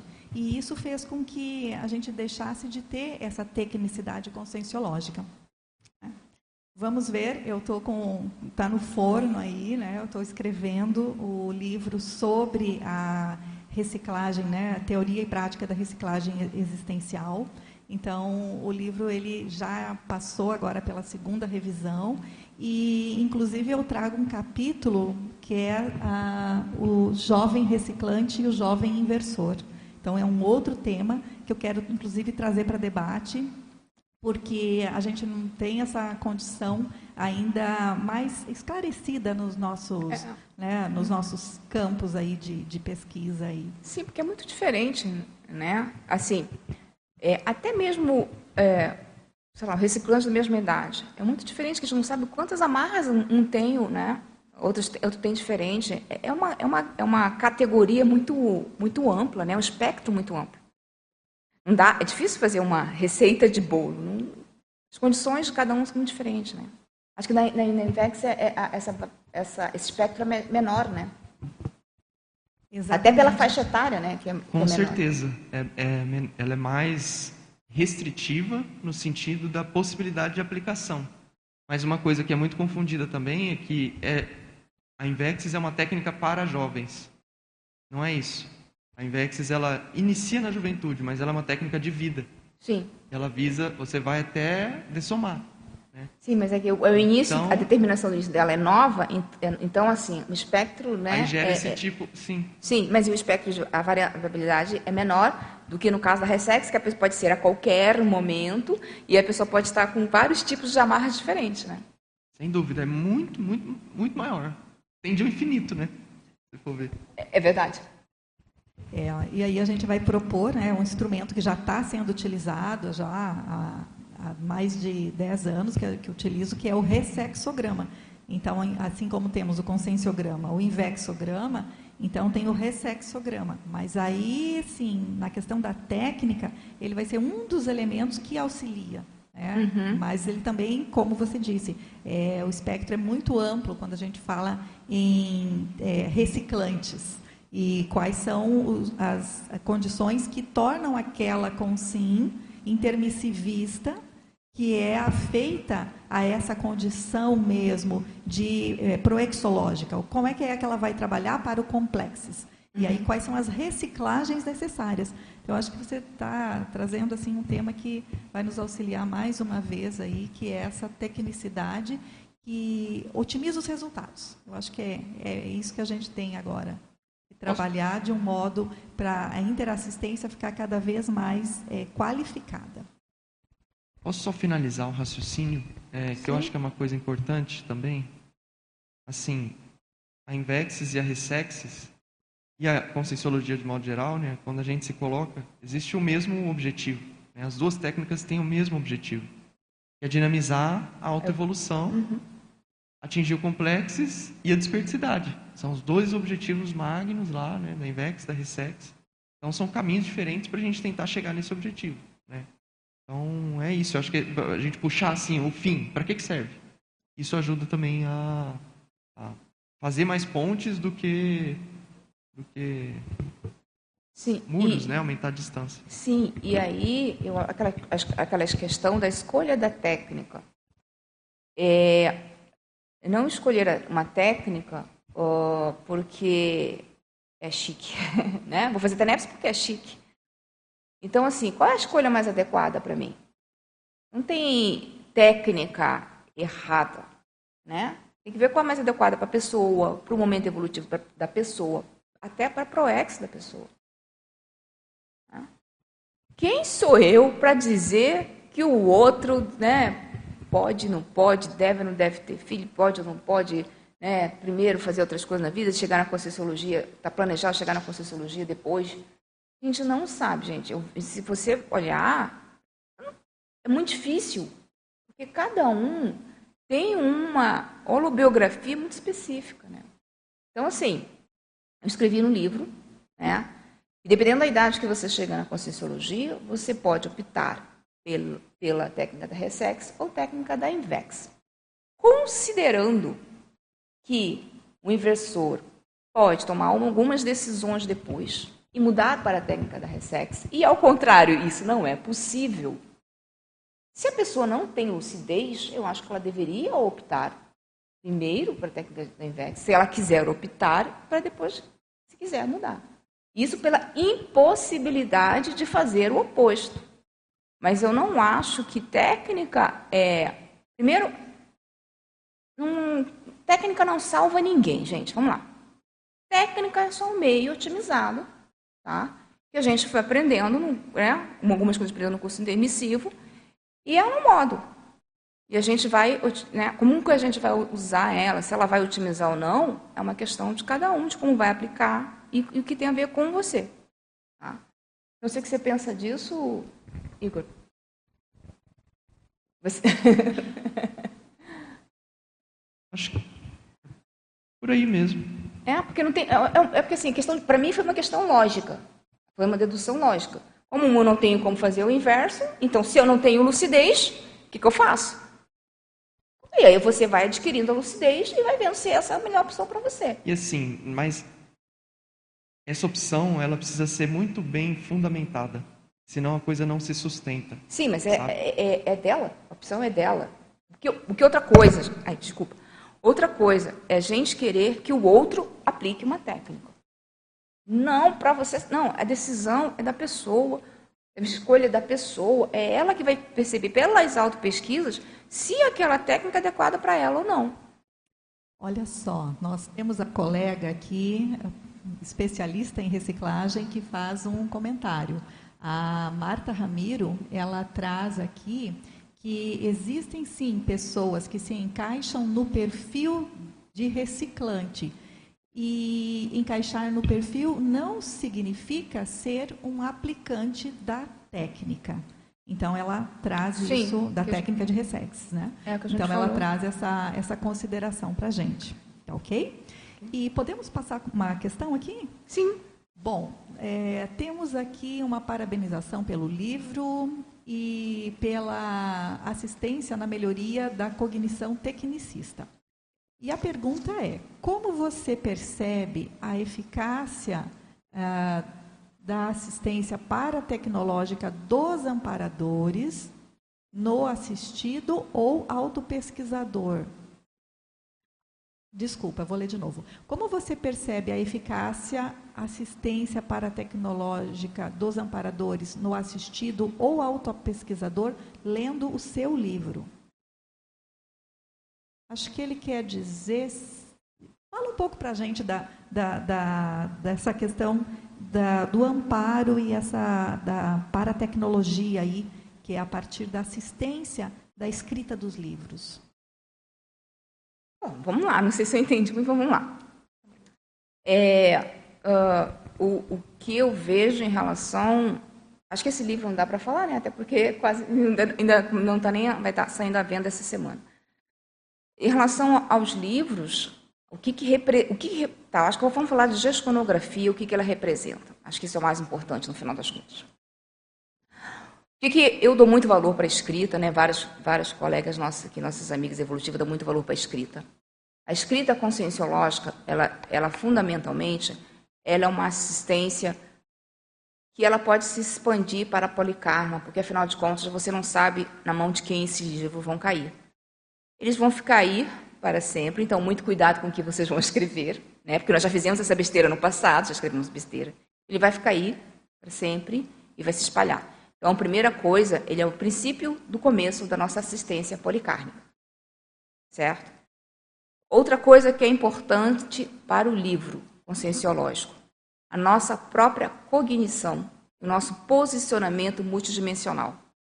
Primeira vez que a gente está falando de uma ciência que utiliza o parapsiquismo para a autoevolução. Não é estudar o parapsiquismo, é o parapsiquismo como uma ferramenta para a gente evoluir. Então, é uma ciência que utiliza o parapsiquismo como parte do método de pesquisa, o parapsiquismo. Então, a gente está fazendo posicionamento nosso multidimensional em relação a isso.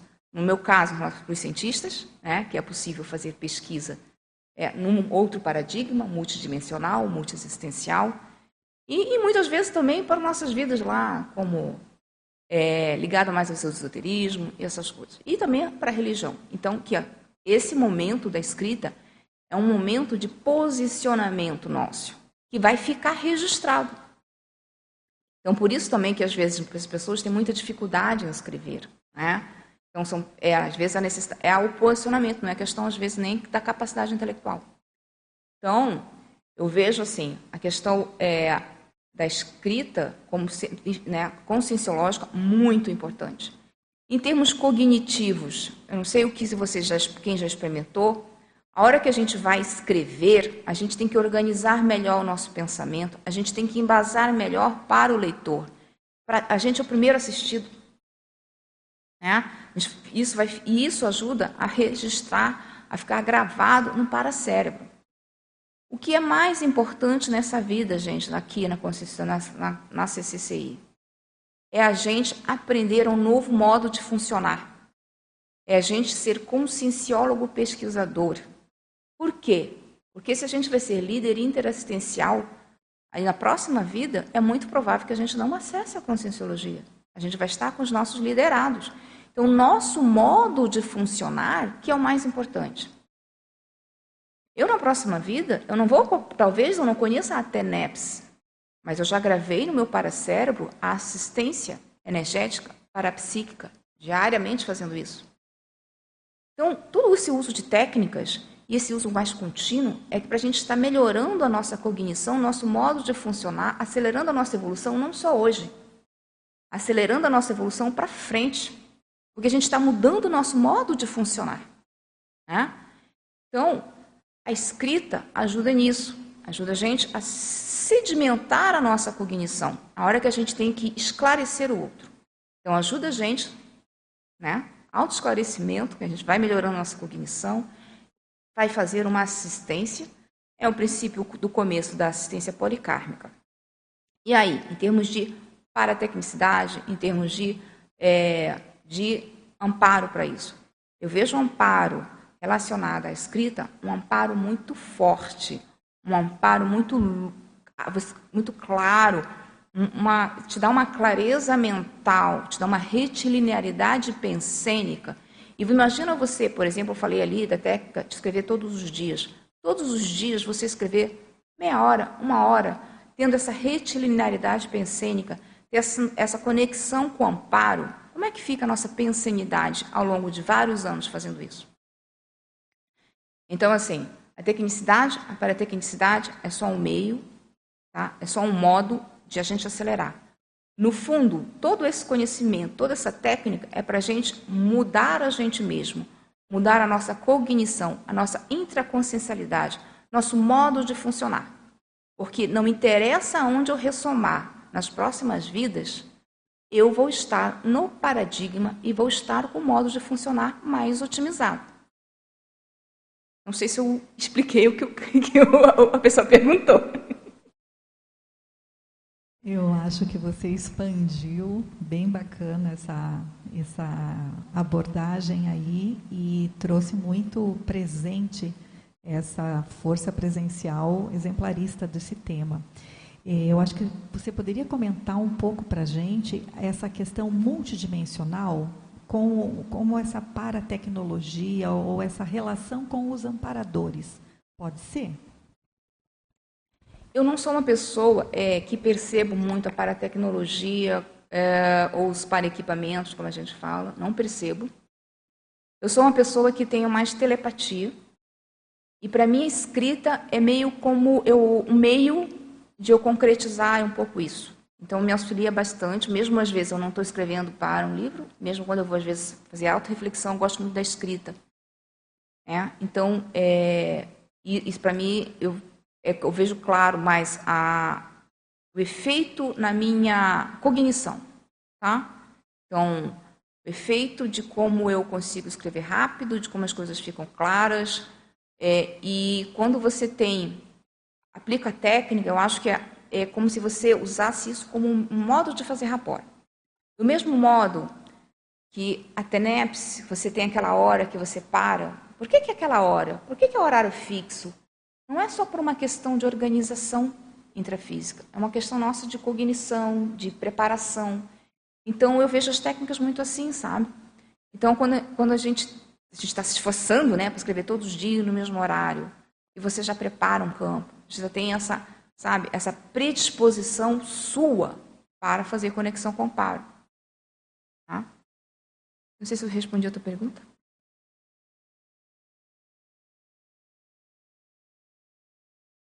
Menina.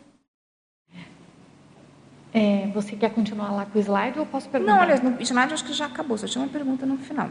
Tá bom. Então, Adriana, eu queria, aqui no, no paper, na página 1, eu queria que você falasse para nós sobre esse parágrafo motivação. Quando eu, li esse parágrafo, eu achei ele muito interessante. Então, eu quero saber se tem uma técnica implícita ou explícita na construção desse parágrafo aqui. Tá vamos lá. É, tem uma técnica que eu estou é, tentando desenvolver que era assim, eu te, é, como é que eu linko todo esse meu tesaurus cognitivo que eu estou chamando, né? Que eu não me lembro qual foi o nome, a Mabel já deu um nome para isso também, mas não lembro agora qual é. Que é como é que eu faço para que é, eu uh, me ajude, seja um modo de me ajudar a ver se, se faz sentido então, como é que eu faço para ver se meu especialismo, a minha retrocenha, meu matepensem, ainda tem mais coisa, tá? Mega, se, tá, se faz sentido. Porque um dos modos de você saber se está certo ou errado, entre aspas, tá? seria se tivesse uma lógica. Tem que ter uma lógica. Né? Não, não é possível que, que o meu megatrafol não tenha nada a ver com matepensem.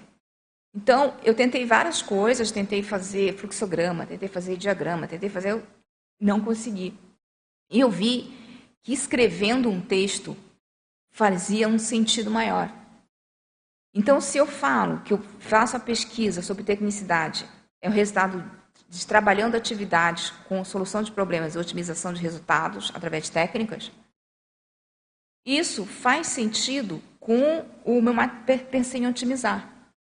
Entendeu? Que, que aí tem, tem, faz sentido com o valor de fazer rápido e eficiente. Então, era um, foi um modo que eu comecei a Estou construindo isso para que as coisas façam sentido. Porque, imagina assim, ah, meu mega paravinco, é, não sei nem, uma coisa que não tem nada a ver. Vamos lá. Hum, não consigo pensar uma coisa que não tem nada a ver. Mas vamos uma coisa que não fizesse sentido. Ele tem que estar encaixado, porque meu mega paravinco vai estar lhe relacionado com as coisas que eu já dou valor à vida, com as coisas que eu tenho com relação com o meu mega trafó. Por isso que eu construí isso. E é, e deixar isso também registrado também faz parte da técnica, né? Certo? Beleza? Não, tem um último slide uh, de só, que era de questionologia, que é se você considera possível ser um conscienciólogo pesquisador sem tecnicidade e quais técnicas e paratécnicas você já experimentou. Né? E eu acho que assim, e quais você criou. Depois já, a gente tem um hábito de colocar mas quais você criou, porque assim, Aquela, existe algumas coisas. É, tem uma, eu queria aproveitar, o pessoal fica falando assim, não, mas a técnica para você publicar tem que ser testada por N pessoas e tal. Desculpa, gente, mas isso é ciência convencional. Se a técnica funcionou para uma pessoa, tá ótimo. Funcionou para você? Tá ótimo. Eu vou deixar de publicar, deixar de fazer assistência esperando que N pessoas testem e vejam se a técnica vale? Não. Existe um verbete chamado validação, acho que é validação pessoal, eu coloquei ali na, no final. Uh, validação pessoal. Validação pessoal da paratécnica. É autovalidação, gente. A gente tem que validar. Não tem que esperar que X pessoas testem a técnica, ver se funciona. É autovalidação. Eu não estou falando de técnicas arriscadas, gente. Não estou falando de algo que vai tomar riscos. Né? Por exemplo, né? Mas, gente, coisa simples. Tem técnica para identificação, identificação, você testar, você ver que funcionou com você, você põe ali os impeditivos e tudo. Quantas vamos criar e ficar esperando quantas pessoas testarem para publicar enquanto isso? Primeiro, como é que as pessoas vão testar se não está publicado? Começo de conversa. Certo? Então, e, e assistência? Eu acho que assim, é, as publicações, a, as revistas também são para a gente testar. Elas são para o desenvolvimento da ciência.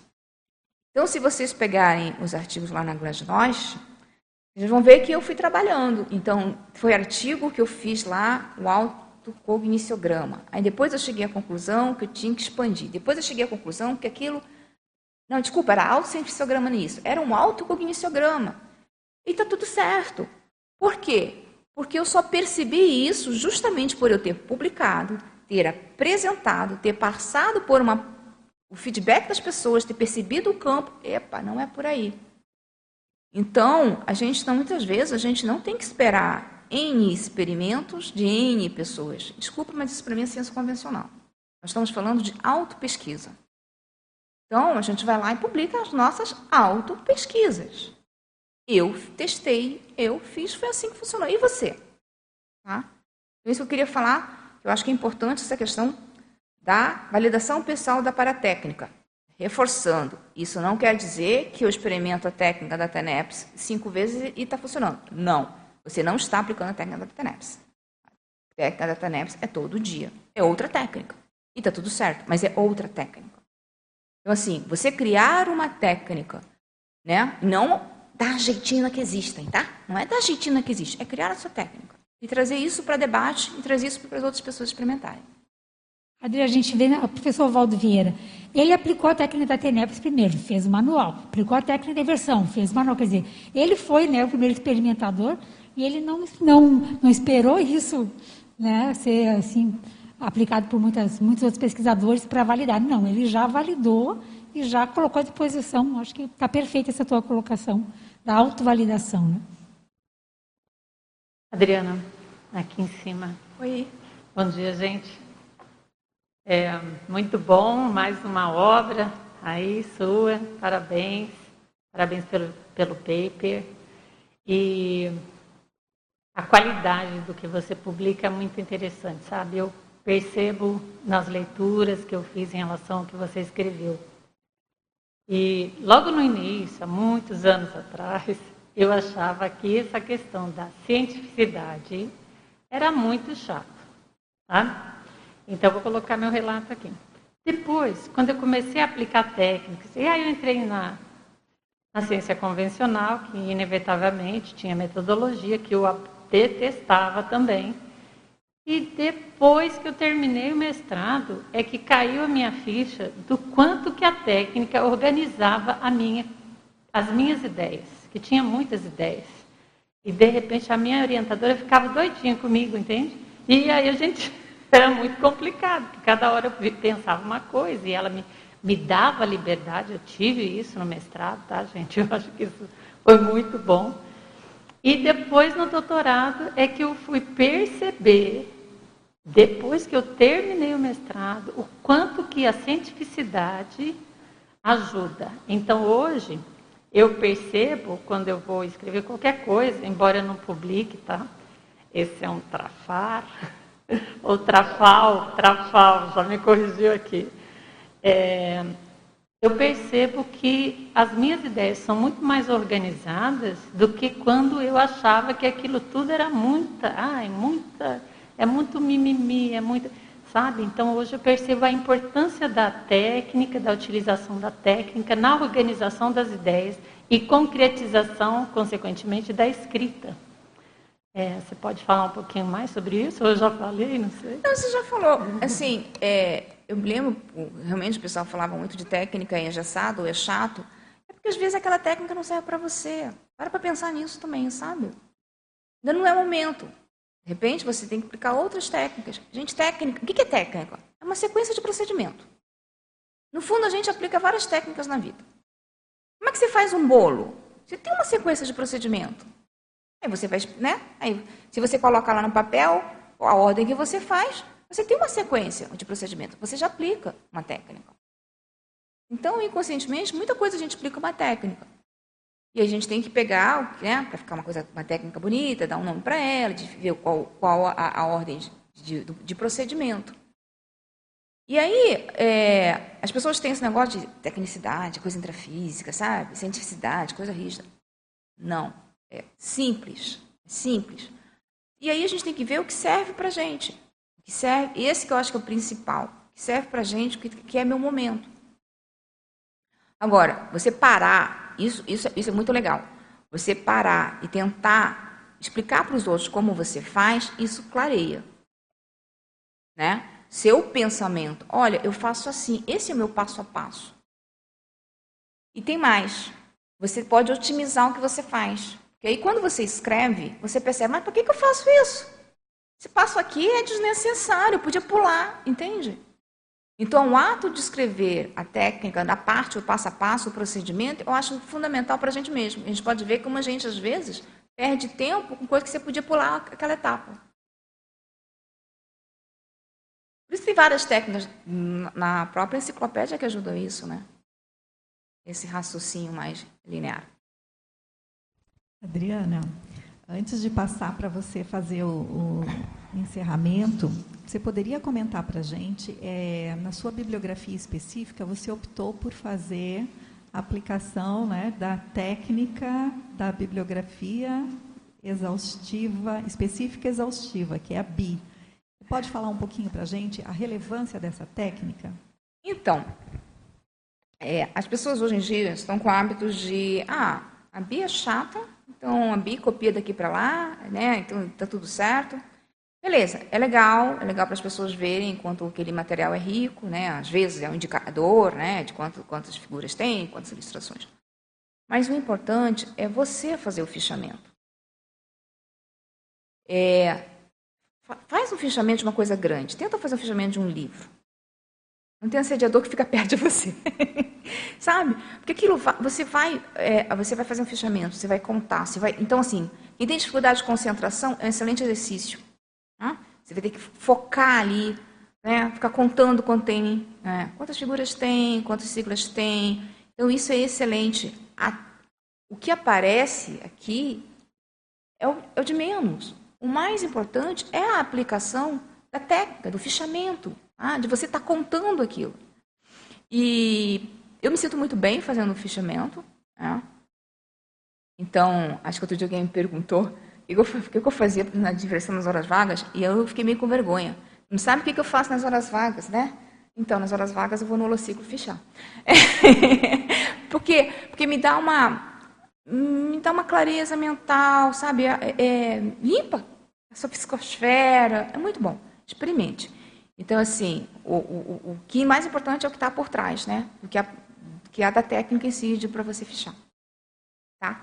Então, eu queria aproveitar e falar um pouquinho é, do curso Auto Pesquisa na Prática, que é um curso do CAEC. Ele tem, eu já perdi a conta, ele tem mais de 60 professores, vários estão aqui. Né? São mais de 70 aulas gravadas e também tem aulas síncronas, são sete aulas síncronas, uma por mês. Ele é um curso totalmente à distância. E as inscrições vão estar abertas do dia 1 ao dia 15 de junho. Junto com isso, a gente vai ter a semana de verbete sobre autopesquisa, são verbetógrafos do curso e também especialistas convidados, que vai começar dia 5 de junho. Tá? E nós temos também a nona edição da Semana Paracientífica, que é de 18 a 24 de julho. E o tema é Desenvolvimento das Especialidades da Conscienciologia, que é um evento que vai ser totalmente é, online. Em breve as inscrições vão estar abertas. É uma realização do Conselho Intercientífico da Unicim, dos Colégios Invisíveis da Conscienciologia, em parceria com o CIAEC. E eu estou aqui em tudo. Eu tenho aulas gravadas no curso de Pesquisa na Prática, eu fui uma das organizadoras do curso, uma das idealizadoras, ele é um curso institucional do CIAEC. Eu tenho verbete na semana sobre autopesquisa, inclusive o tema, o tema do verbete que vai abrir a semana é autopesquisa. E eu estou com um artigo de coautoria com a professora Jaqueline Narras Início Oliveira sobre autopesquisologia. Então era isso que eu queria falar. Muito obrigada. Bom dia para vocês. Adriana, muito grata e gratificante estar aqui hoje nessa sua apresentação da pesquisa e da tecnicidade que você exemplifica. Nós tivemos aqui 351 acessos e 14 participantes presenciais. Aguardamos a sua próxima temática e certamente para 2023 queremos você aí com novas obras, é, que é essa publicação vai agregar os colegas evolutivos aí. Obrigada. É que agradeço.